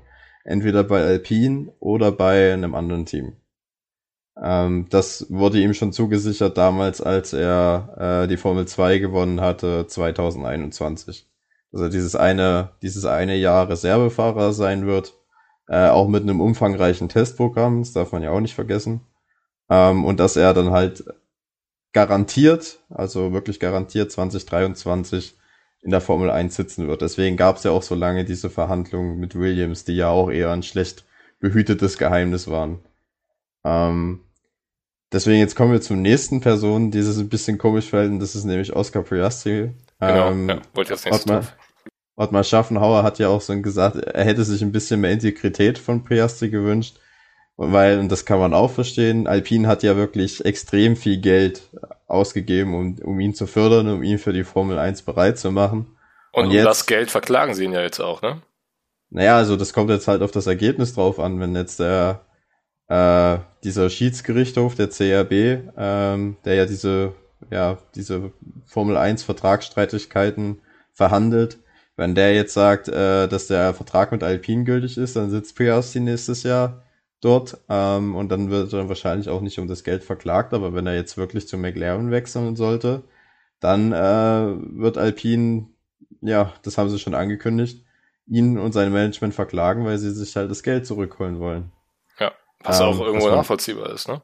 Ja, natürlich, weil jeder weiß, wie, wie viele Millionensummen man bezahlen muss, um irgendwie eine Formel 3 und eine Formel 2 äh, Saison zu fahren. Äh, so ein Formel 1 Test ist auch alles andere als billig. Und Gehälter für Piastri und sein Management müssen ja auch bezahlt werden. Also da kommt schon einiges zusammen. Und ihn dann jetzt quasi in dem Moment, wo, Pia, äh, wo Alpine ähm, ihn endlich in die Formel 1 holt und dann auch direkt ins Werksteam, dann zu sagen, nö, ich ja, wechsle allem, jetzt woanders also ich mein, Es gibt ja noch die Möglichkeit, dass er einfach keinen Bock hat, dann vielleicht für Williams äh, zwei Jahre zu fahren. Da frage ich mich dann aber auch, ähm, ob der junge Kollege Oscar Piastri nicht vielleicht erstmal ein bisschen dankbar sein möchte, dass er überhaupt Formel 1 fahren kann. Wenn es denn so ist, ne? Also, wenn er sich jetzt so dagegen gestellt hat, für Williams zu fahren. Das, ähm, das ist ja, fände ich. Ist, ist Mutmaßung.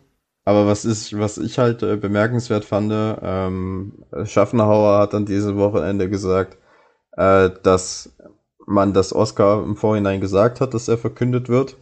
Und Oscar hatte in diesem Moment halt gelacht und nichts weiter, also gelächelt und nichts weiter dazu gesagt. Also er mhm. hat nicht gesagt, ähm, nee, ich fahre nächstes Jahr nicht für euch, verkündet das mal bitte nicht, sondern er hat das äh, passieren lassen, was so für mich ein bisschen den Eindruck macht, als ob das das Management dann im Nachhinein gesagt hätte, ähm, als dann die, die Verkündung kam, nee, doch, dementier das mal bitte öffentlich. Also das, äh, der Piastri ja. wird ja von Mark Webber gemanagt, Mark Webber, den ehemaligen Formel 1 Piloten, auch in Australien. Ähm, und das ist auch alles ein bisschen komisch, also. ja, aber dann kann man sich ja auch fragen, warum hatte Piastri, ja, oder Piastri wusste in dem Moment schon, was passiert und hat es deswegen noch nicht geäußert. Und das Lächeln war vielleicht eher so ein, so ein Hintergedanke, ja, du wirst schon auch sehen. Aber das können wir jetzt gerade alles nicht final aufklären, ne? Nur was ich noch zu Ottmar Schaffner sagen wollte, also mit Fahrerpaarungen hatte er jetzt auch in der Vergangenheit nicht immer so das beste Händchen. Ne? Also wir erinnern uns ja an Racing Point, ähm, wo Sergio Perez ja wirklich abgeliefert hat und dem Stroll auch ordentlich die Grenzen aufgezeigt hat. Und dann hat er den Perez aber rausgeschmissen für Sebastian Vettel. Obwohl das muss man ja fairerweise sagen, das war wahrscheinlich eher eine Lawrence Stroll-Entscheidung. Also Schaffenhauer war ja in, äh, in, dem Moment schon nicht mehr wirklich Teamchef. Ja, weil er sowieso am Ende der Saison gehen musste, meinst ja, du? Vom, ja, vom Papier her war er Teamchef, aber die Entscheidung, was die Fahrerpaarung angeht, die hat safe äh, Lawrence Stroll getroffen. Ich meine, bei Racing Point hat er so ziemlich alles gemacht, was Stroll ihm gesagt hat, ne? Also da war ja. er ja mehr Marionette als Teamchef, genau, wie du schon das, sagst. Deswegen ist er dann äh, letztendlich auch weggegangen. Aber dann gab's vorher noch die Geschichte um den pinken Mercedes, ne? Äh, da hatte sich ja jetzt Zach Brown auch zu geäußert. Äh, so mit dem äh, Tenor so von einem Teamchef, der schon wegen eines Copygates Strafe zahlen musste. Ähm, ja, brauche ich mir nichts zum Thema Fahrerpaarungen anhören. Also da liegt gerade auch unsaubere Luft im F1-Fahrerlager. Ja, das Spannende ist ja jetzt wirklich, ähm, es ist leider noch nicht verkündet worden. Ich rechne damit auch ehrlich gesagt nicht in den Abendstunden, äh, bevor den Abendstunden, aber es hängt ja jetzt wirklich alles davon ab, äh, wie dieser CAB, dieser Gerichtshof äh, entscheidet. Nehmen wir jetzt mal an, äh, Oscar Piastri muss Alpine fahren, dann hat McLaren jetzt Daniel Ricciardo rausgeworfen, dann wäre bei, dann wär bei McLaren ein Platz frei.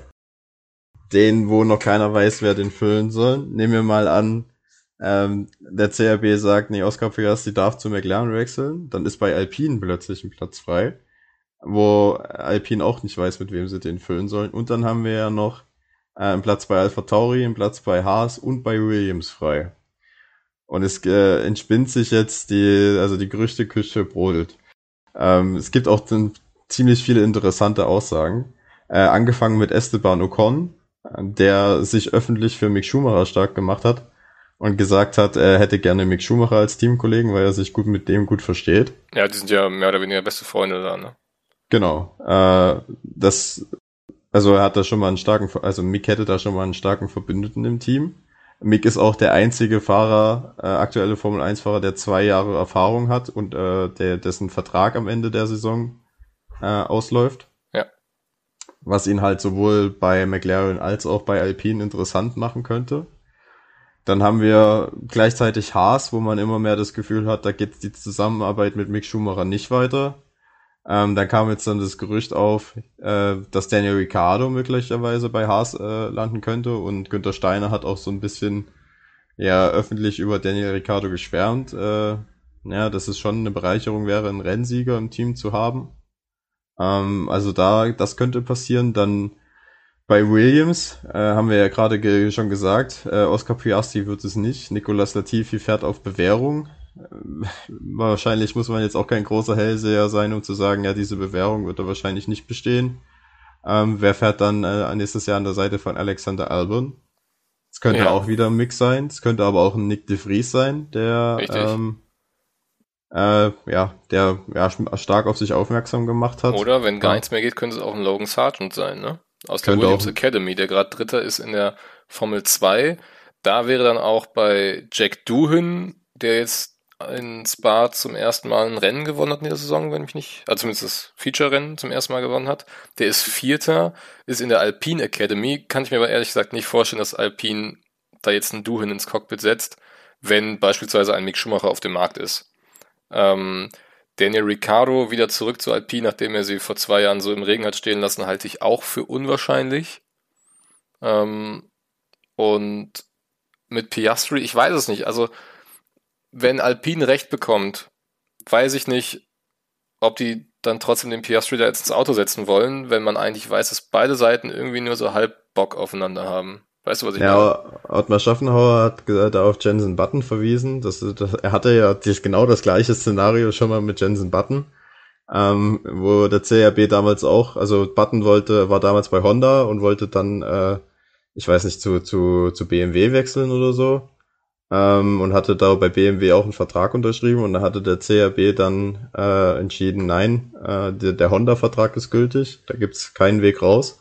Und dann äh, musste er bei Honda bleiben und äh, da hat äh, Schaffenhauer gesagt, ja, wir haben dann trotzdem gut weiter zusammenarbeiten können und ähm, ja, letztendlich ist ja der Rest dann auch Geschichte aus dem Honda. War Schaffenhauer dann damals äh, Teamchef bei BAE Honda? Nee, aber er hat dort gearbeitet. Ah, okay. Und ähm, er hat halt gesagt, also wenn CRB entscheidet, dass der Alpine-Vertrag gültig ist, dann wird Piastri im Cockpit sitzen und ähm, ja, also es ist egal, also Piastri hat seinen Platz safe. Es ist halt nur noch nicht die Frage, wo. ja, ansonsten äh, kam jetzt auch noch das Gerücht auf, dass eventuell Pierre Gasly, ähm, du hast es vorhin schon angesprochen, ne, der eigentlich ja. schon einen Vertrag hat für nächstes Jahr bei Alpha Tauri, aber glaube ich persönlich keinen Bock mehr hat auf alle bei Red Bull. Weder auf Horner noch auf Marco noch auf irgendwen anders. Wahrscheinlich der letzte, mit dem man sich da gut versteht, ist Yuki Tsunoda.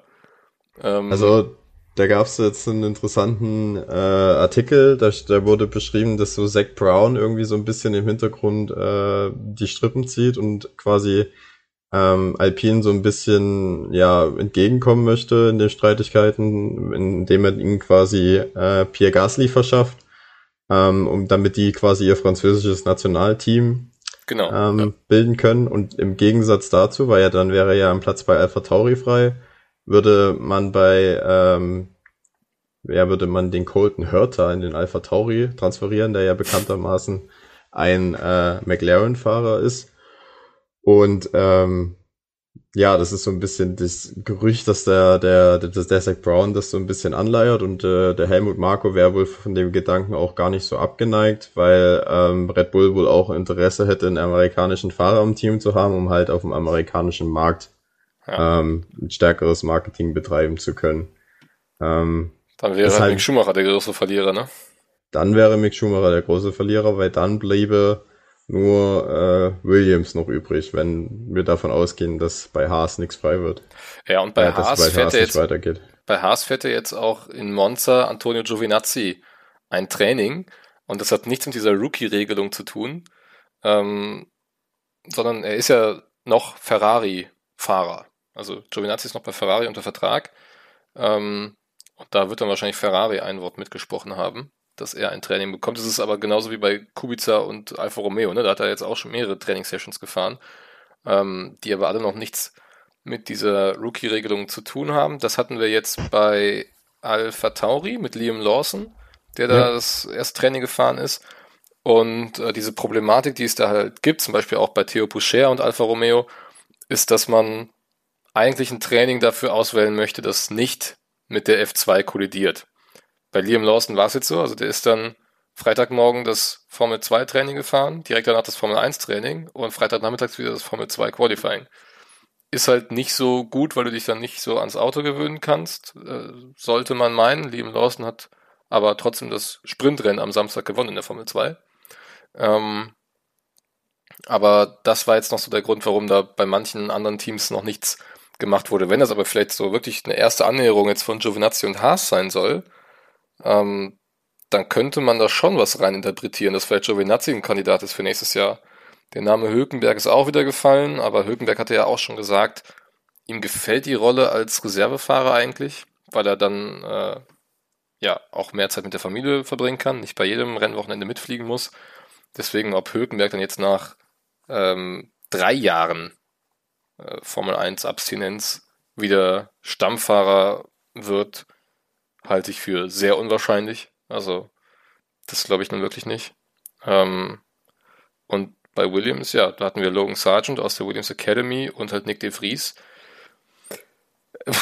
Ist für Mick Schumacher jetzt gerade nicht so die allerbeste Position, ne? Also das Beste wäre eigentlich für Mick Schumacher, wenn Piastri zu McLaren geht und dieser Gasly-Hörter-Deal, äh, der da angeblich geplant wird, wenn der nicht stattfindet, ja. Ich glaube, dann wäre er bei Alpine erste Wahl. Wobei ich es auch komisch finde. Ja, ja.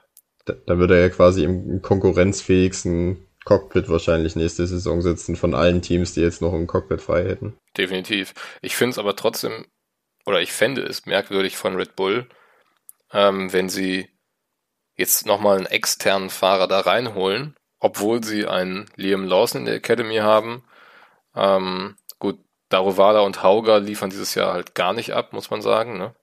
Ähm, Daruvala ist Achter in der Formel 2 Wertung, Hauger Zwölfter. Ähm, aber mit Liam Lawson und ansonsten vielleicht noch Iwasa, gibt dem mal noch ein Jahr in der Formel 2, dann wäre der auch ein Kandidat für ein Alpha Tauri Cockpit. Da jetzt einen Colton Hörter reinsetzen, ja, gut, aber klar, ne? Im Endeffekt, Marketing spielt immer eine große Rolle und Red Bull wird großes Interesse daran haben, äh, daran haben, den amerikanischen Markt mit einem Formel-1-Fahrer zu bestücken. Ja, und man sagt auch oder man hört, dass Red Bull mit den Nachwuchsfahrern, die sie momentan haben, sehr unglücklich ist. Also man sagt, der Einzige, dem Helmut Marko und Co. irgendwie einen Formel 1 Cockpit zugetraut hätten, wäre Juri Wips gewesen. Der ja, das hatten wir ja schon aus mhm. bekannten Gründen jetzt nicht mehr zur Red Bull Akademie gehört. Und in äh, Lawson, Iwasa, Darovala und Hauger hat man halt nicht das Vertrauen, dass man, oder man sieht da nicht das Potenzial für ein Formel 1 Cockpit, sagen wir es mal so. Ähm, also Lawson ist dreifacher Rennsieger in dieser aktuellen Saison in der Formel 2, ne? Und letztes Jahr DTM war er auch sehr ordentlich. Aber ja, gut, ich, muss, muss Red Bull ja Ich verstehe es auch nicht. Ich finde, glaube auch, dass Liam Lawson ähm, nicht schlechter ist als Yuki Tsunoda. Äh, Zunoda hat ja jetzt in der, in der Formel A2 jetzt auch nicht alles in Grund und Boden gefahren. Ähm, von daher, aber ja, ich meine, ich glaube, dieses Marketing-Argument äh, zieht da wahrscheinlich ein bisschen stärker, Ja. Ähm, Gerade auch, weil die Formel 1 ja jetzt auch mit drei Rennen in den USA diesen Markt so richtig erschließt. Mhm. Ähm, ja, und ich meine, ein Colton Hurter ist jetzt wahrscheinlich nicht weniger talentiert als ein Liam Lawson. Aber was, das werden wir sehen. Das erste Puzzlestück fällt heute Abend. Dann wissen wir, für wen Oscar Piastri nächste Saison fahren wird und dann geht es irgendwie weiter. Und was wir auch noch nicht vergessen dürfen, ähm, Guan Yu Zhou hat ja auch noch äh, keinen Vertrag für nächste Saison. Das ist richtig, ja. Und da müssen wir auch noch drüber reden. Audi hat ja jetzt den, den Einstieg in die Formel 1 bekommen. Ja, dann, dann lass uns doch jetzt, würde ich mal sagen, in den Newsblog übergehen, offiziell, oder? Ja, okay. also hier kommt der Newsblog.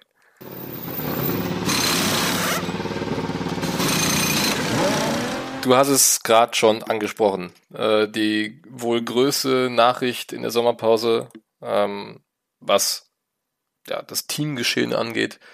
Ähm, Audi kommt in die Formel 1 2026 als Motorenhersteller, aber vielleicht auch schon früher als Titelsponsor.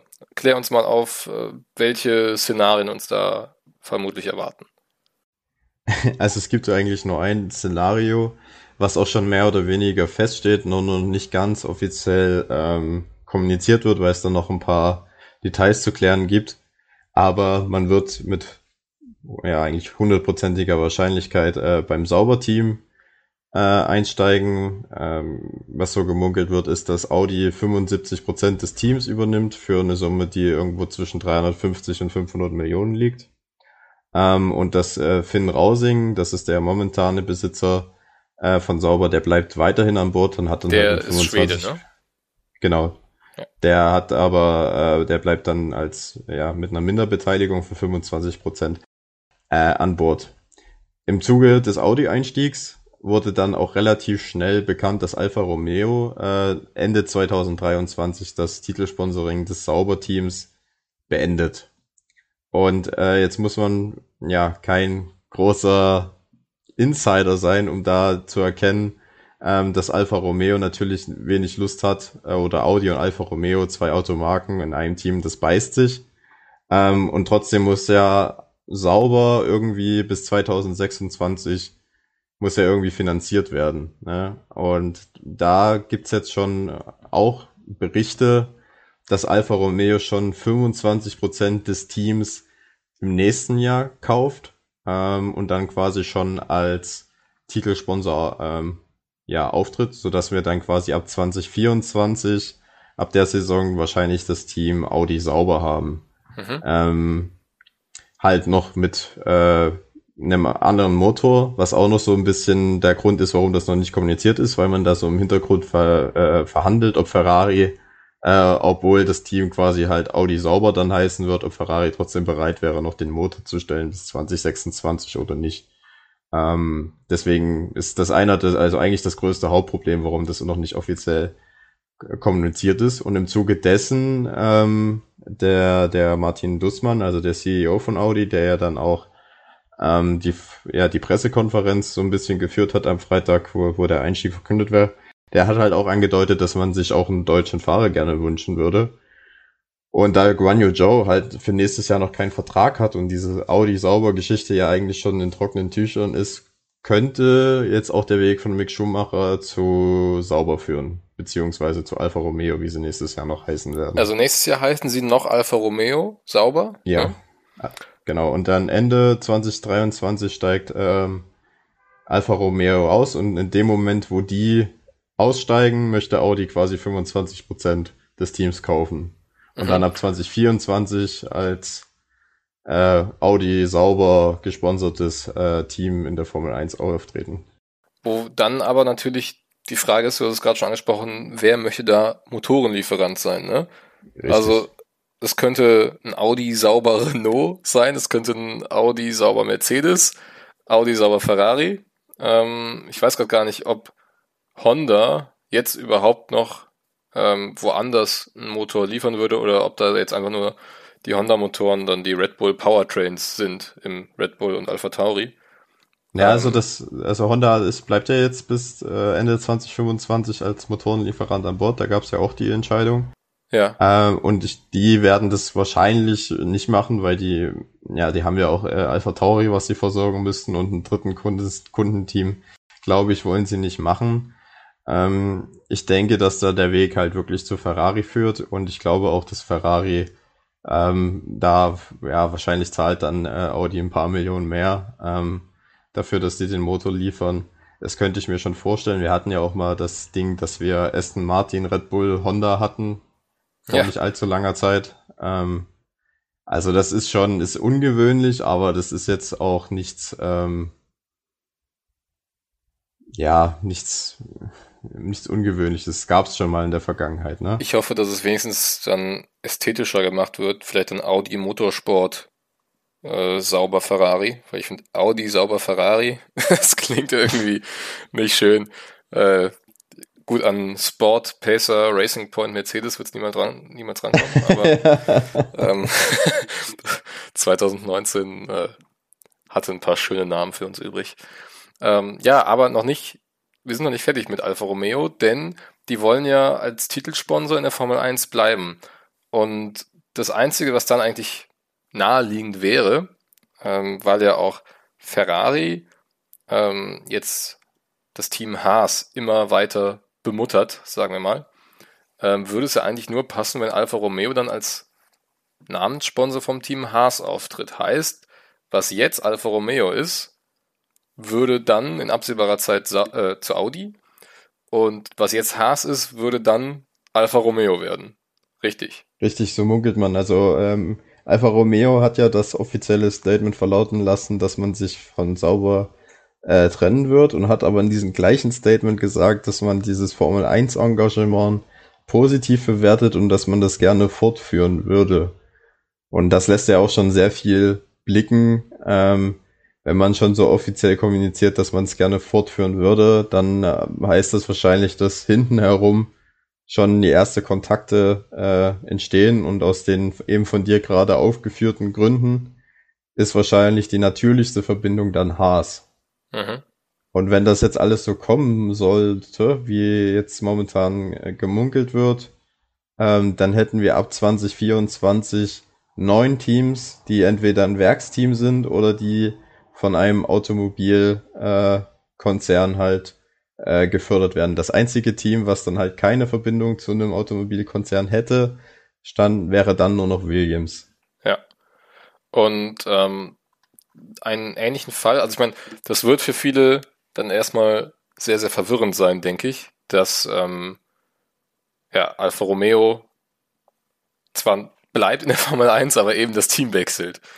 Ähm, das einzige Vergleichbare, was mir jetzt gerade einfällt, dafür, BMW. genau, ist BMW, die ja bis 2005 BMW Williams waren und dann ab 2006 BMW Sauber.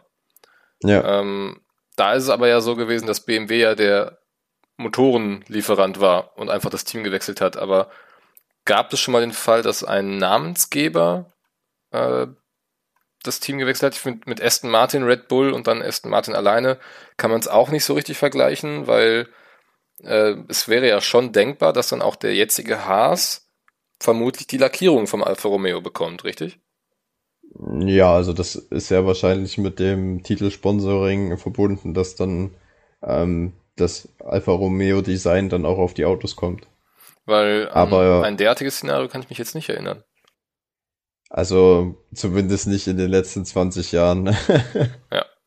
Ich glaube auch, äh, es ist ziemlich einmalig. Also auch das, was die Konstellation, die wir ja jetzt hatten mit Alfa Romeo und Sauber, äh, das war ja kein Werksteam, sondern es war ja wirklich nur ein Brand-Sponsoring. Ja, aber man, man sieht das Team ja bezeichnen. trotzdem irgendwie als Alfa Romeo, ne? Und nicht als Sauber. Ja, aber es ist jetzt nicht so, dass da der Alfa Romeo, der Konzern, da äh, als Werksteam eingestiegen wäre und Ja. da die äh, Entwicklung für das Auto macht oder geschweige denn den Motor stellt. Also das ist eher ein, ein ausgeweitetes Sponsoring, möchte man sagen. Ich finde es trotzdem sehr cool, dass Audi dann auch die Motoren in Deutschland herstellen wird. Also Genau. ähm, bei Mercedes hatte man ja irgendwie gesagt, in Deutschland gäbe es ja nicht die Infrastruktur und wir nutzen lieber das, was schon in England vorhanden ist. Aber Audi will das Ganze dann auch hier in Deutschland, ähm, in der Nähe von Ingolstadt, dann alles produzieren. Das finde ich sehr sympathisch. Und, Richtig, ähm, in, in Neuburg. Äh, genau, genau, in Neuburg. Sein. In der Nähe von Ingolstadt. Und da hat man sich ja, auch so mit einem deutschen so Fahrer, das wäre, glaube ich, echt, das, das hätte Potenzial hier in Deutschland. Auf jeden Fall. Man hat sich ja da auch so einen kleinen Seitenhieb Richtung Mercedes geleistet und äh, in diesem offiziellen Trailer zum Audi-Einstieg hieß es ja dann auch äh, Wings are the new stars in Formula One.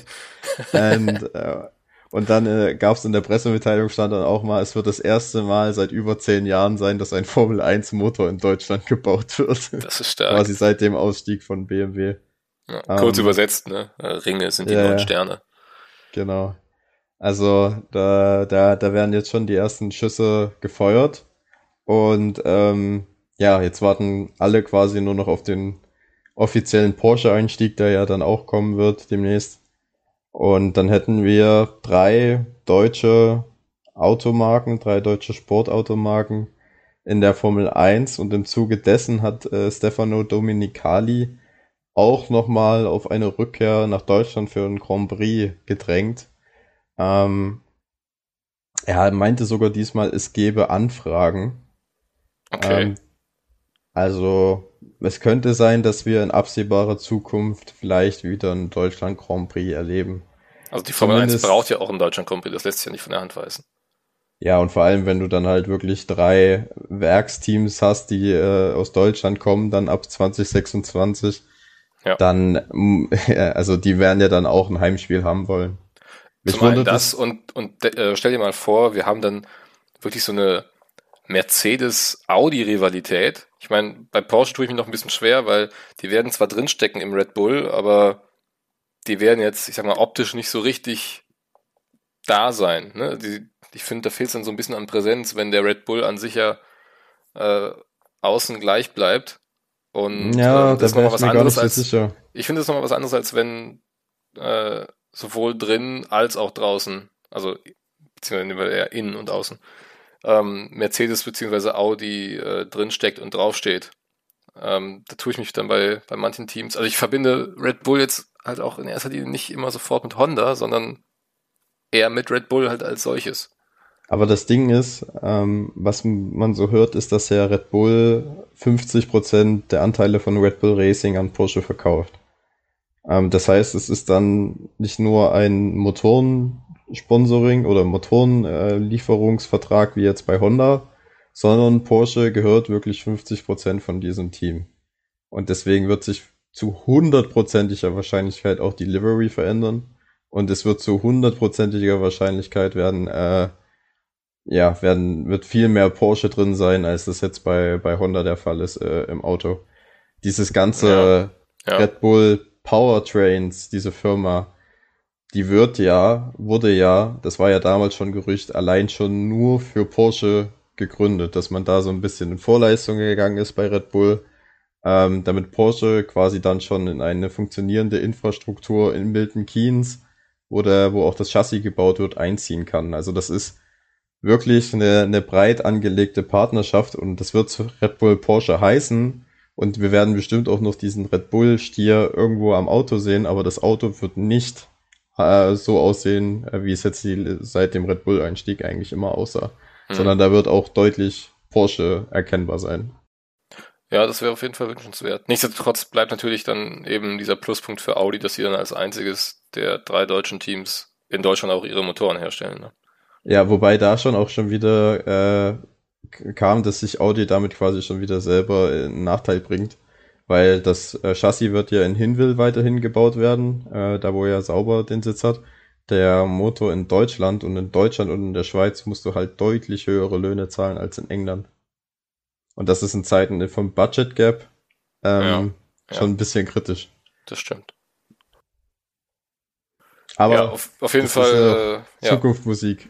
Das stimmt, aber ein, äh, ein sehr eine sehr interessante äh, Zukunftsmusik, wie ich finde. Also da kann ich gar nicht äh, ja, lang genug drauf warten. Das, das, da freue ich mich sehr drauf. Ähm, ja, wir hatten jetzt, was gar nicht so richtig angekommen ist, ne, noch gar nicht so ausführlich über Ricardo und McLaren gesprochen. Ähm, wir hatten es eben in dem Wechselwirrwarr ähm, ja, mal kurz thematisiert, dass bei McLaren ja ein Platz frei wird, aber ähm, was ja vor ein paar Wochen von Ricardo noch so kommuniziert wurde, er bleibt auf jeden Fall und er wird auch nächstes Jahr fahren. Äh, das war dann ja nicht mal einen Monat lang gültig. Äh, ja, aber nicht nur von Ricardo, also auch an, Andy Seidel hat mehrfach gesagt, dass man äh, 2023 mit Ricardo weiterfährt. Ja, also das war alles ein bisschen merkwürdig, ne? Äh, klar, die Leistungen von Ricardo, die, die passen einfach nicht. Ähm, was ich da noch sehr interessant fand, dass er äh, von Seiten Red Bulls ne, und allen voran Max Verstappen ähm, so den Rücken gestärkt bekommen hat, dass da von mehreren Seiten gesagt wurde, ja, das Auto war überhaupt nicht auf Ricardo zugeschnitten. Ähm, das äh, passt einfach nicht zusammen und Lando Norris meldet sich dann aber und sagt, ja, jeder, der ja ein bisschen Formel 1 guckt, der sieht ja, dass das Auto für Ricardo viel besser zugeschnitten war als für mich. Ich musste die ganze Zeit kämpfen und so. Also, ich weiß nicht, irgendwie Norris und Ricardo waren, glaube ich, noch nie so die allerbesten Freunde. Das wurde natürlich auch von Netflix mal wieder viel zu dramatisch dargestellt, als es letztendlich war, aber irgendwas bei denen gibt mir trotzdem den Eindruck, dass es da nicht so richtig funkt. Beziehungsweise wenn, dann nur negativ. Ja, man hört da verschiedene Sachen, wo ich auch nicht weiß, was jetzt wahr ist und was nicht. Also es ging wohl damit los, also dass äh, Ricciardo und Norris nicht die besten Freunde sind, das erkennt man ziemlich deutlich. Ähm, Norris hat er jetzt auch am Wochenende nochmal betont, dass er kein Mitleid für Ricciardo hat, ähm, dass er mit dem Auto nicht zurechtkommt und jetzt seinen Platz verloren hat. Also das lässt ja schon äh, tief blicken. Ja. Ähm, und es ging wohl damit los, so munkelt man, dass Ricciardo, äh, als er zu äh, Norris, ge also zu McLaren gewechselt ist, zu Norris gesagt haben soll, I will end you, äh, also ich werde dich fertig machen, auf gut Deutsch.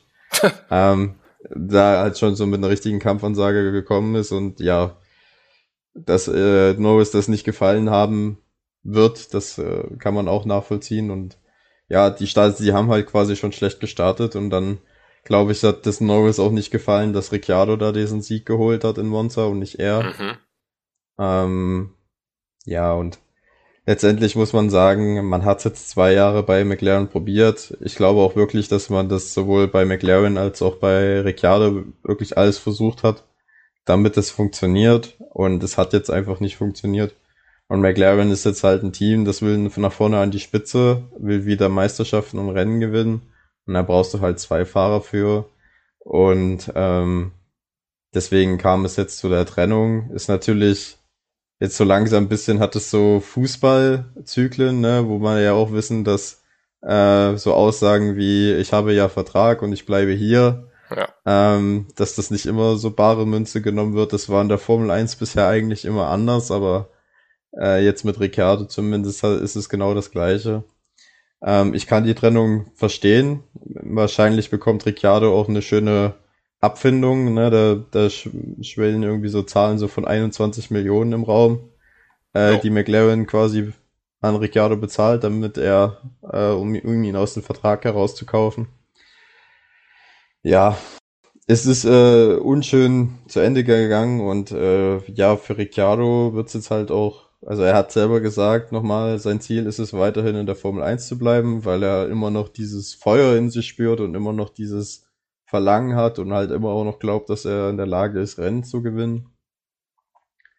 Ähm, aber realistisch gesehen gibt es nicht so viele Möglichkeiten für ihn. Ne? Also Haas hat so ein bisschen öffentlich mit ihm geflirtet. Aber ob er im Haas dann nochmal äh, ein Rennen gewinnen kann, das wage ich mal zu bezweifeln. Ja. Aber ja, ich tue mich da ein bisschen schwer irgendwie das einzuschätzen. Also ich kann äh, McLaren verstehen und für Ricciardo könnte es halt äh, jetzt vorbei sein in der Formel 1. Was halt schon irgendwie schade wäre, ne? Ähm, er hatte sich ja auch sehr darüber gefreut, dass jetzt die Formel 1 dann ab nächstem Jahr in Las Vegas fährt. Ich glaube, da wäre er auch gerne dabei gewesen. Ähm, aber wir hatten es ja auch schon öfter angesprochen jetzt, ne? Also es gibt halt diesen Punkt, an dem man vielleicht dann sagen muss, okay, lieber jetzt aufhören, bevor es irgendwie doch noch ein paar Jahre gibt, über die sich dann keiner mehr freut. Ähm, und vielleicht ist dieser Punkt jetzt zu kommen. Er wollte immer schon mal Nesca fahren. Ich finde, es gibt viele Faktoren, die gerade passen würden, um ihm ein Ende seiner Formel 1-Karriere nahezulegen.